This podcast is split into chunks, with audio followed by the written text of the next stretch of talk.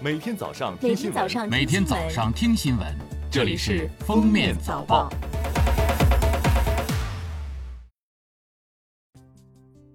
各位听友，早上好！今天是二零二零年六月十四号，星期日，欢迎收听今天的封面早报。首先来听时政要闻。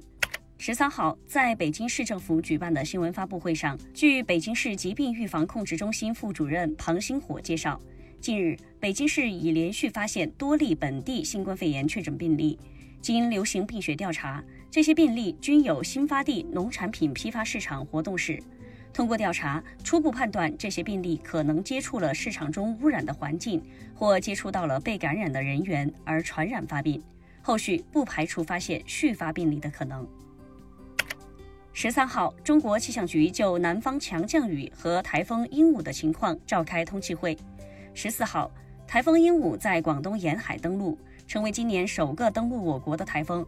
中央气象台首席预报员张林表示，本次降雨发生的区域主要是前期高温干旱的地区，如广东西南部、广西南部以及海南岛，对缓解当地高温以及降水偏少有积极作用。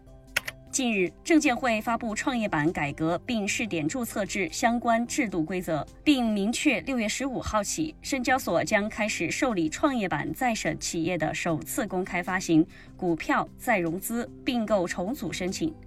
证监会表示，下一步将组织深交所、中国结算等单位扎实推进审核注册、市场组织、技术准备等工作，落实好创业板改革并试点注册制工作。记者从湖北省文化和旅游厅获悉，六月十四号起，湖北省博物馆、省图书馆、辛亥革命武昌起义纪念馆、湖北美术馆、省群艺馆等五家省级公共文化场馆将恢复开放，社会公众可通过预约方式有序进馆参观。下面是今天热点事件。中国地震台网正式测定，六月十三号十点三十二分，在四川宜宾市珙县发生三点一级地震，震源深度九千米。国家大剧院六月十三号发布公告称，根据目前新冠肺炎疫情防控工作需要，国家大剧院即日起对公众暂停开放参观，本院已预定参观订单取消，恢复时间安排将另行通知。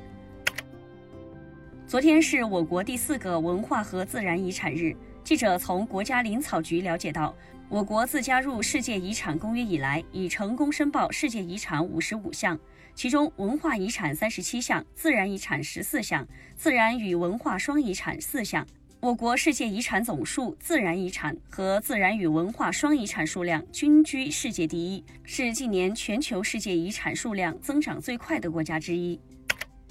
近日，南京抽检十六批次果茶、六批次食用冰，涉及喜茶、奈雪、一点点等品牌。结果显示，喜茶的一款食用冰菌落总数超标，四款果茶、奶茶中菌落总数高于同类标准，三款被检查出有大肠菌群，存在微生物污染。市场监管部门已约谈喜茶相关负责人，要求其整改到位。最后来听国际要闻，当地时间六月十三号。最新数据显示，巴西二十四小时内新增新冠肺炎确诊病例两万五千九百八十二例，累计确诊增至八十二万八千八百一十例，新增死亡病例九百零九例，累计死亡四万一千八百二十八例，累计死亡病例升至全球第二多，仅次于美国。联合国秘书长古特雷斯十二号说，纽约联合国总部员工远程办公期限将从六月三十号延长至七月三十一号。据了解，纽约联合国总部三月十二号报告首例新冠确诊病例，古特雷斯随后致信总部全体员工，要求实行远程办公，以降低病毒传播风险。此后，他又两次延长了远程办公期限。